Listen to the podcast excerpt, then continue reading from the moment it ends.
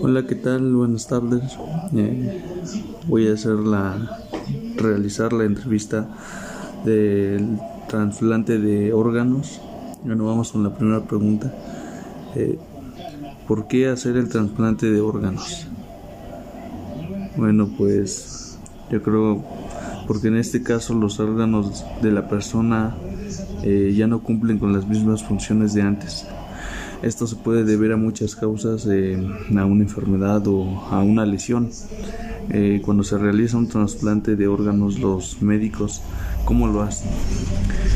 Pues extirpan el órgano eh, de la persona y lo colocan en la persona que, que lo necesita. ¿Cuáles son los beneficios del trasplante de órganos? Los beneficios son que el órgano trasplantado pueda asumir las funciones del órgano anterior correctamente y que de este modo el paciente supere el riesgo de muerte hasta rehabilitarse y volver a llevar una vida saludable como antes. Ok, vamos con la última pregunta. ¿Cuáles son los perjuicios del trasplante de órganos?